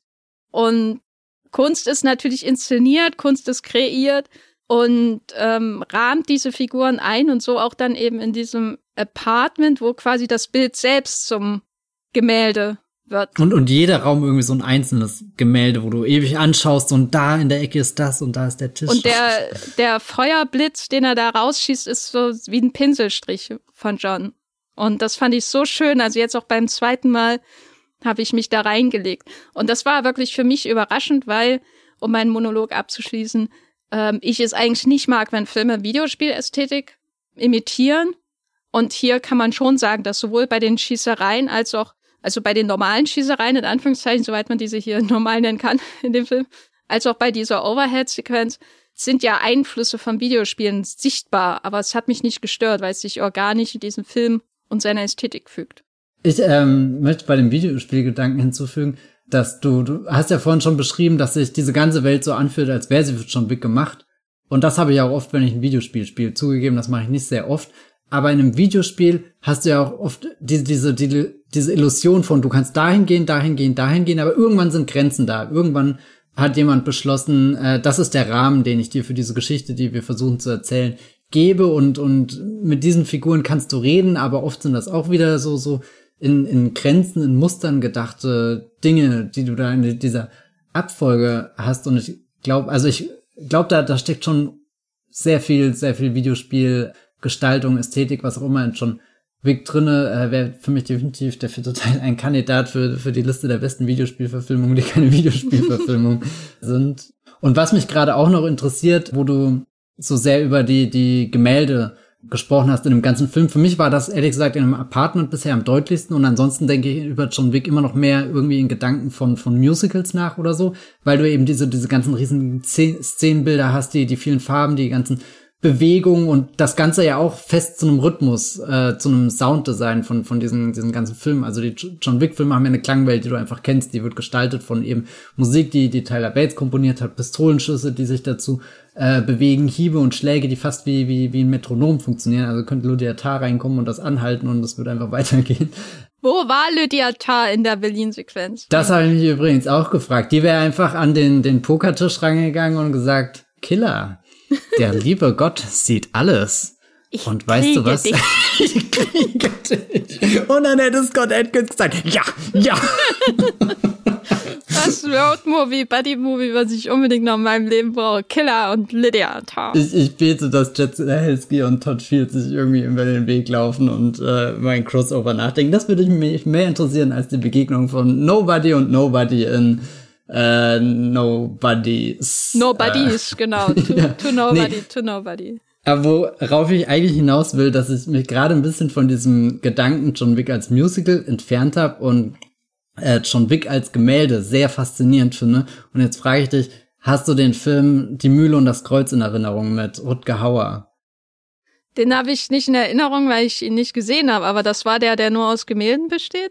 Exakt. Und du hast quasi einen, Film, der, der Gemälde nachstellt, imitiert und die nicht in Zeitlupe, aber in so, so, so ganz minimalen Bewegungen, wie als würdest du das auch aus einer sehr weiten Distanz anschauen und die, die Bilder fangen langsam an, lebendig zu werden, aber du, du würdest jetzt nie irgendwas Rasantes oder Imposantes oder Spektakuläres da drin sehen, sondern einfach nur die Männchen da hinten gehen ein bisschen weiter, das Wasserrad fängt an sich zu drehen und wie, wie aus diesem, diesem was auf den ersten Blick so so felsenfest wirkt. Das hat jemand äh, da rein ähm, oder das hat jemand gemalt auf diese Leinwand oder wohin auch immer und jetzt guckst du es an und es wird immer so aussehen. Du siehst vielleicht jedes Mal ein anderes Bild, weil dir was anderes auffällt, weil das Licht im Raum oder so anders ist. Klar, da kann viel Bewegung stattfinden, aber das Bild selbst erstmal hat diese Form seit weiß nicht wie viel 100 Jahren und dann fängt die Mühle und das Kreuz an, langsam zu gucken, naja, wohin ist dann eigentlich dieser Priester gegangen? Was hat dieser Bauer da hinten gemacht? Äh, war der auf der Heimreise oder ist er gerade erst aufgebrochen und, und so, so diese, diese minimalen Bewegungen. Und das ist für mich äh, der von dir beschriebene Pinselstrich bei John Wick mit seinem, seinem Gewehr, wo, wo das Feuer irgendwie rauskommt. Und mich würde es sehr interessieren, ob Chad der Hells geht, das in einem zukünftigen John Wick-Film noch ein bisschen artifizieller, künstlicher, langsamer auseinandernehmender, noch ein bisschen überhöhter eben gestalten kann, dass du fast in so eine Sequenz reingerätst wie Tarsum Singh am Ende von ähm, Immortals hat, wo du auch auf einmal irgendwie diese, diese riesen Götterschlacht oder was das ist, anschaust. Wo die Kuppel ist, quasi genau wie als, als schaust du Renaissance-Kirche lebendig wird. Genauso, so als, als bis du da Sixtinische Kapelle guckst nach oben und diese, diese, dieser ganze Himmel befindet sich wirklich in Bewegung. Und da frage ich mich, ob, ob John Wick dazu in der Lage ist, so, so ein gigantisches Panorama zu machen. Und ein bisschen bin ich gerade auch inspiriert von dem Netflix-Film Kill Soon, der auf der Berlinale lief. Der ja am Ende tatsächlich mit ein bisschen ähm, Multiversumseinschlag dir, dir so eines dieser, dieser Riesengemälde zeigt, wirklich, das ist für den, weiß nicht, für zehn Sekunden steht dieses Bild ungefähr da und danach ist der Film wieder in seinem normalen Action-Modus. Aber für, für diesen kurzen Moment siehst du auf einmal alle Kombination, Ausgänge, Möglichkeiten, die ein Kampf zwischen zwei Figuren nehmen kann in einem Frame. Und das ist wirklich so eines dieser Berlinale-Bilder, die mich jetzt noch ein bisschen verfolgt und frage mich die ganze Zeit, ob das in die John Wick-Reihe passt, ob das schon wieder zu weit aus der John Wick-Reihe ausgebrochen ist. Aber an sich ist Kill Book ein Film, der, der definitiv in, in der Tradition von, von John Wick und so weiter steht. Der ist, glaube ich, auch wenn dieser Podcast rauskommt, äh, kommt der in derselben Woche zu Netflix. Ich glaube am 30. oder 31. März. Das stimmt, ja, ja. Ja, das nur als Hinweis für unsere HörerInnen. Falls ihr den noch nicht kennt, den müsst ihr unbedingt schauen. Der ist gut. Ja, ich würde sagen, dass Musical und Gemälde sich nicht unbedingt ausschließt, sondern es eher so zwei, zwei äh, Referenzfacetten, die sich hier uns in unseren Köpfen äh, ergeben. Ähm, weil ich würde zwei Vergleiche heranziehen aus unserer großartigen Musical-Reihe. Oh, habe ich die gerade selber großartig genannt? Die Filmauswahl war großartig. Die Podcast, das müsst ihr selber judgen. So gut kuratiert, ey. Wahnsinn. Ja, ja. Und zwar erstens äh, Jacques Demy, die Mädchen von Rochefort, weil Jacques Demy ja auch nicht davor zurückscheut, äh, Häuser anders, real existierende Häuser anders anzumalen, damit sie zu den Klamotten seiner Figuren passen. Ähm, und da muss, da, da muss ich jetzt dran denken, wenn wir die, den dritten, äh, vierten John Wick-Film mit Musicals vergleichen, weil er, er geht ja im Grunde ähnlich mit dem Arc de Triomphe um. Er malt ihn nicht an, aber er unterjocht ihn seinen Action-Ansprüchen äh, und macht ihn zu einer eigenen Welt. Die, er wird dem, dem realen Paris und der Ikonografie von Paris irgendwie enthoben und wird ein ein Teil eines John Wick Paris, das hat anders funktioniert. Und so geht ja im Grunde auch Jacques Demy mit seinen Orten um. Und äh, der zweite ist das Finale von The Bandwagon. Weil da, finde ich, hat man sehr gut eine Synthese von Malerei und Musical, weil The Bandwagon besteht ja aus verschiedenen Musical-Sequenzen, aber im Finale kommt dieses große Medley, ähm, wo das äh, Musical, was dann ausgearbeitet wird, in fünf Minuten aufgeführt wird. Und Da, da tanzt äh, Fred Astaire von einem Tableau ins nächste bis hin zu einer, was war's, U-Bahn-Schießerei, die aussieht wie irgendwie The Killer als Musical, großartig. Und der enthebt sich ja dann auch so der Realität der Bühnenaufführung, die dargestellt wird und schafft seine eigene Realität, wo man fließend von einem Bühnenkonzept ins nächste übergehen kann, von der einen Kulisse in das nächste, ohne dass irgendwas umgebaut wird oder so. Die Räume werden selbstständig einer Fantasiewelt sozusagen im Kopf der, der Zuschauenden. Und das sieht ja auch extrem künstlich und gemalt aus. Äh, was da passiert äh, und die Bewegung, die sich da durchzieht, ist ja auch durch Choreografie. Und ähm, das ist für mich auch sowas, wo man sagen könnte, das ist im Grunde ein Gemälde in Bewegung in einem Musical. Und äh, das könnte man auch als Vergleich heranziehen für das, was hier in John Wick 4 passiert und was, glaube ich, in John Wick vier noch viel mehr passiert als in den anderen Filmen. Dieses Zusammenwirken von den Räumen und den Menschen, die sich darin töten. Aber wollen wir langsam in die Zukunft blicken, weil John Wick kehrt vielleicht zurück, vielleicht auch nicht. Wir werden ihn, glaube ich, wiedersehen in dem Spin-off Ballerina von Len Wiseman, über den ich jetzt nichts mehr sagen werde. Das war alles, was ich dazu sagen werde. So. Darüber hinaus ist ja jetzt die Frage, oder ich habe eigentlich keine Frage, außer äh, wird sich David Leach jemals trauen, wieder einen Film zu machen, nachdem dieser Film hier rausgekommen ist von seinem Ex-John Wick-Kollegen Chad Stahelski. Weil das ist jetzt ja schon wie so ein Statement, einfach, ähm, guckt mal hier, so geht Action, wir können uns auch noch im vierten Teil toppen und ihr könnt noch so viel Neon in euren schlechten Kopien. Aber ihr werdet niemals an das herankommen, was wir hier haben. Der Keanu und ich, der Chat. Matthias. der Keanu und ich, der Chat. Ich habe dir ja schon nach dem Kino gesagt, dass ich äh, sehr viel über den Satz nachgedacht habe von James Cameron, der im Zuge von Avatar 2, dem Kinostart, ähm, äh, so ein bisschen sich auf die Schulter geklopft hat und gesagt hat, er ist gerade der einzige Mensch in Hollywood, der Avatar-Filme drehen kann. Und ich glaube, das ist nicht nur Ego, was aus ihm rausspricht, sondern das ist einfach gerade Erfahrung, Expertise, die er in diesem Gebiet, diesem äh, Aber Umgang auch Ego. Ja, ja, den, definitiv. Wir reden von James Cameron, dem König der, äh, des Kinos, der Welt, was auch immer. Long live ähm, the king, um Lawrence Fishburne zu zitieren. oh Gott.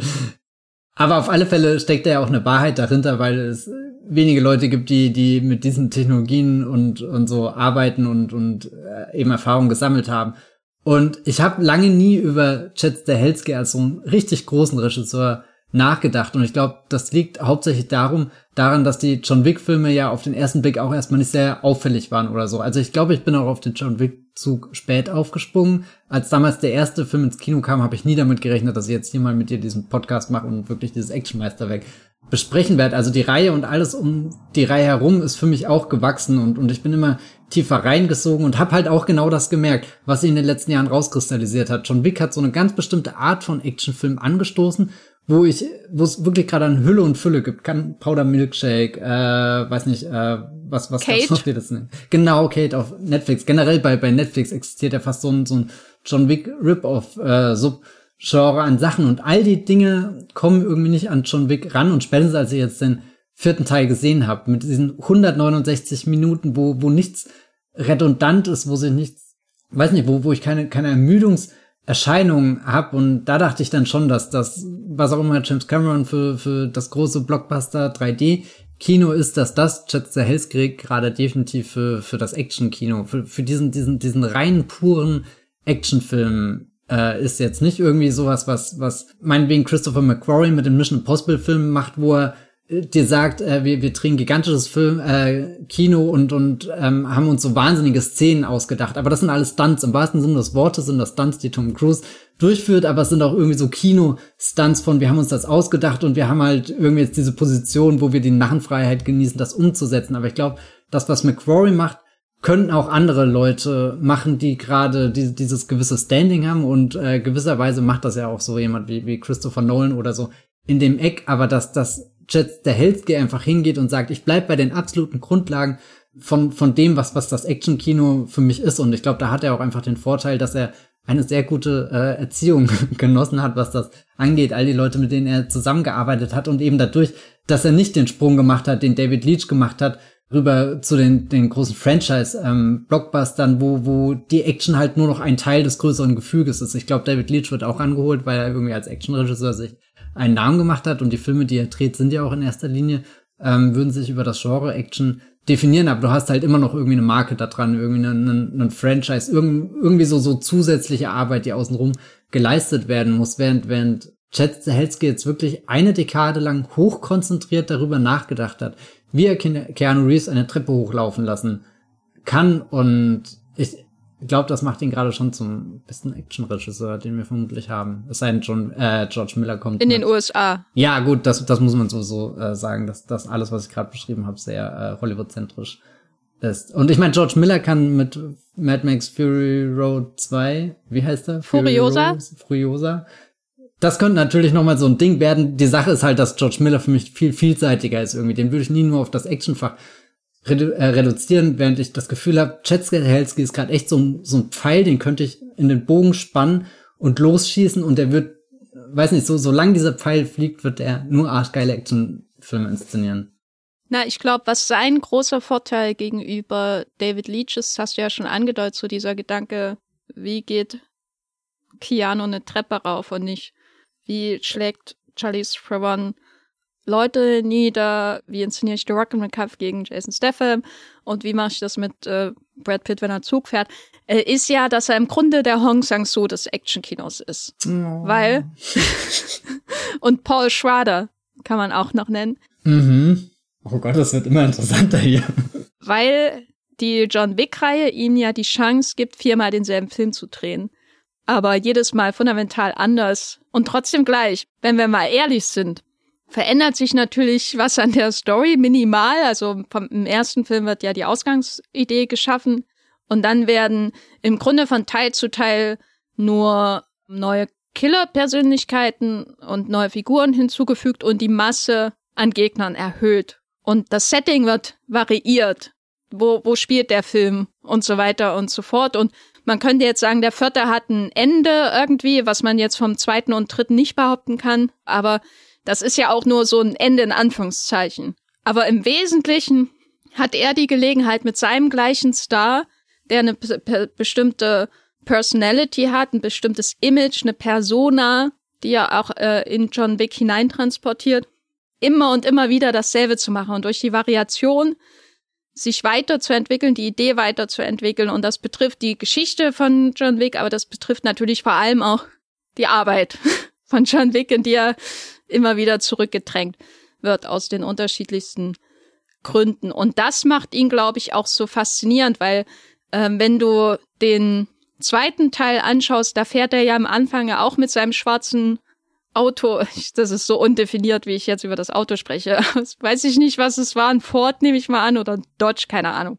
Ähm, da fährt er halt durch New York und rammt Leute weg und im vierten Teil in seinem schwarzen Auto fährt er durch Paris und rammt Leute weg und wird selber weggerammt. Weißt du, also so, um mal so die Basics von der John Wick Autosequenz zu nennen.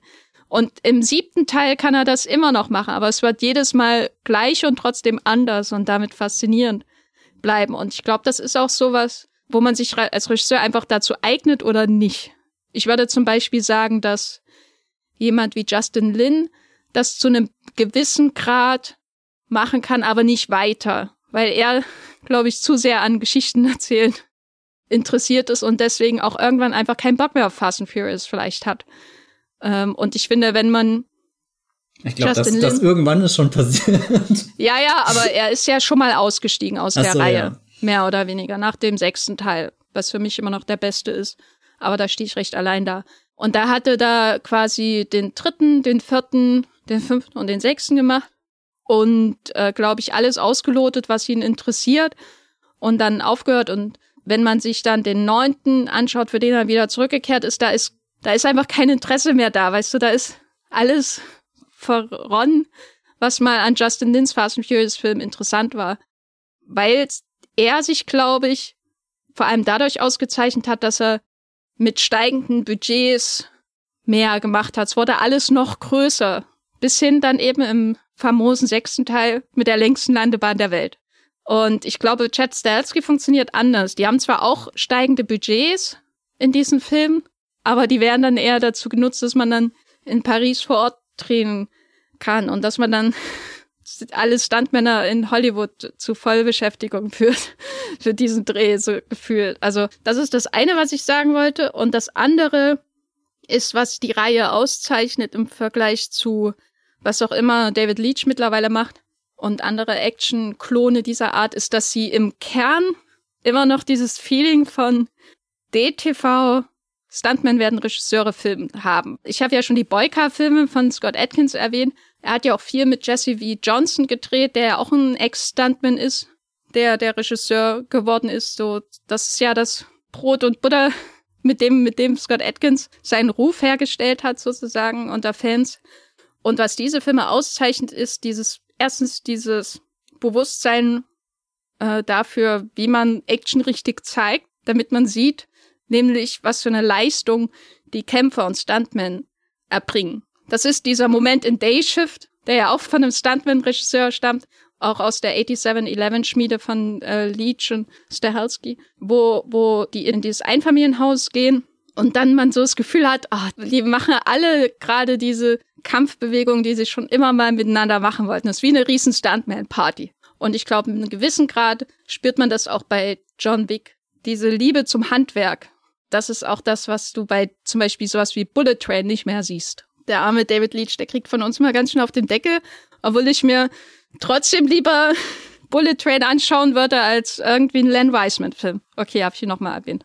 Ja, ich, also um den Gedanken aufzugreifen, ich bin super nervös, was das angeht, weil ich glaube, die John Wick-Reihe wird sich hier definitiv auf so einen so einen Höhepunkt zubewegen und die nächsten zwei Projekte sind halt äh, der Len Wiseman Ballerina Film. Ich meine, der hat den Vorteil, dass er ziemlich gut besetzt ist. Das könnte über, weiß nicht, die nicht so gute Inszenierung hinweghelfen.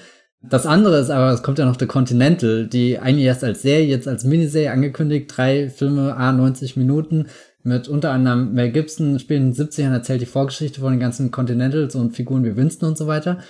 Und ich habe Angst, dass diese, dieses Momentum, was die John Wick-Reihe gerade hat, dass das halt durch diese nächsten zwei Projekte völlig weggekegelt werden könnte. Und ich hätte einfach lieber Jet Stansky würde direkt weitermachen und wir, wir müssen jetzt nicht über diese, diese, diese Testphase hinaus, ob John Wick wirklich ein, ein Franchise werden kann, das in verschiedenen Spin-offs und so weiter erzählt wird, sondern eigentlich diese, diese geradlinige Reihe bleiben, wo ja jetzt auch der vierte Teil wieder beweist, was für, für eine ungemeine Stärke das ist. Ja, da denke ich nicht dran. Ich will, dass der Chat jetzt mal Ghost of Tsushima macht. Ja, das wäre auch cool. Und, oder sein Highlander-Film, weil ja John Wick im Grunde auch schon ein Highlander-Film ist. Sozusagen. Und John Wick ist ja auch im Grunde ein Matrix-Film, das wollte ich eigentlich auch noch erwähnen. Das dass der High Table die Matrix ist und genau wie bei Matrix ist der Zuschauer in dieser verlegenen Position, wo er sich eigentlich nicht wünschen darf, dass die Matrix zerstört wird, weil alles, was in der Matrix möglich ist, einfach Geil. unglaublich ist. so, äh, mein Fazit zu John Wick 4. Aktuell hat der zweite immer noch bei mir die Nase vorn, einfach weil er kurz ist im Vergleich zu den 169 Minuten. Und äh, der, der, der vierte kommt aber nah dran. Geiler Film. Matthias, dein Fazit zu John Wick Kapitel 4. Ja, unfassbar. Ich glaube, das ist mein Lieblingsfilm, sage ich jetzt einfach mal, weil ich die anderen drei schon lange nicht mehr gesehen habe. Und da kommt gerade keiner ran, was ich empfinde, wenn ich, ich weiß nicht, ich habe den vor zwei Wochen gesehen und ich denke nonstop über diesen Film nach. Das war so euphorisierend, das auf der Leinwand äh, zu erleben. Ja, hat mich auch ehrlich gesagt ein bisschen überrascht, dass ich doch nochmal so, so mega involviert in diese Reihe ähm, werde, aber es ist sehr, sehr gut und ich hoffe, dass John Wick 5 äh, äh, definitiv kommt, auch wenn er tot ist. Hm. Schade.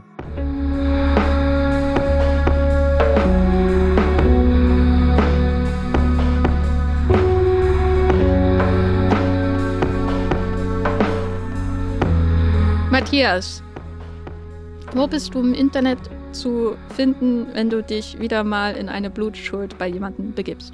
Um Gottes Willen, hoffentlich nicht, weil ich würde nicht immer eine Treppenstufe äh, überleben hoch zu Sacré-Cœur. Hab aber jetzt schon ein starkes Bedürfnis, diese Treppenstufen einfach mal hochzugehen an einem gemütlichen Sonntagnachmittag, ohne dass mich tausend Henchmen wieder runter äh, schubsen. Falls ich das tun werde, werde ich äh, sicherlich äh, äh, den, den, den Vorgang live äh, tweeten. At Bibelbrox könnt ihr mir folgen mit 3e auf Twitter oder liest auf Movieplot, äh, ein paar Texte von mir. Da habe ich auch sehr viel zu John Wick gerade geschrieben. Äh, unter anderem äh, habe ich Chad Stahelski interviewt und äh, hätte gerne ihm noch viel mehr Fragen gestellt, wie er was genau wann wo gemacht hat. Aber ich bin auch so schon äh, sehr glücklich, was er alles erzählt hat. Das war sehr spannend, so so lange mit jemandem zu reden, der so komplizierte Filme, äh, Actionfilme dreht. Und äh, ansonsten vielleicht schreibe ich mal auf meinem Blog, warum in John Wick äh, Chapter 5 unbedingt eine großen Treppenszene vorkommen muss, bei der ein Zug die Treppe runterfährt. Das ist quasi der, der Crossover von der von Panzerkreuzer Padjemkins Treppe und äh, dem Lumière-Brüder Zug. Das ist dein Traum fürs Kino? Da sage ich in alter Scott Atkins Manier, ja, ja. äh, schade, dass das nicht das letzte Wort hier im Podcast sein kann. Ich muss noch kurz sagen, wo ich im Internet zu finden bin, und zwar bei Moviepilot als Jenny Ecke und bei Twitter als Gafferlein oder Jenny Ecke und bei Letterboxd findet ihr mich auch. Da habe ich alle John Wick-Filme und ihre Klone gerankt in einer Liste. Das könnt ihr dort sehen. Und äh, welcher ist der beste Klon? Der beste Klon. Ich glaube, die richtigen Klone haben alle schlecht abgeschnitten. ich habe äh, also es ist wirklich äh, sowohl hier der Milkshake-Film als auch Kate sind ganz weit unten. Aber die Liste ist vor allem dazu da, um sich darüber zu wundern, was aus David Leach geworden ist. Und damit haben wir ihn hier. Nochmal geht es den armen Mann, der, den ich mal ähm, zusammen interviewt hatte mit Chad Stahelski und der wirklich ganz toller Interviewpartner war. Muss ich nochmal sagen. Die beiden toll. Den Link äh, zum Matthias-Interview findet ihr auf jeden Fall in den Shownotes. Das ist sehr lesenswert, aber würde ich erst lesen, nachdem man den Film gesehen hat, ne? Weil ihr geht sehr intensiv auf die Actionsequenzen ein, die einzelnen. Das stimmt. Also es sind jetzt keine Hardcore-Handlungsspoiler, aber Hardcore, was man sieht, Spoiler. also Hardcore-Interview von Matthias äh, in den Shownotes, hört das und vielen Dank fürs Zuhören und bis zum nächsten Mal. Tschüss. Ciao.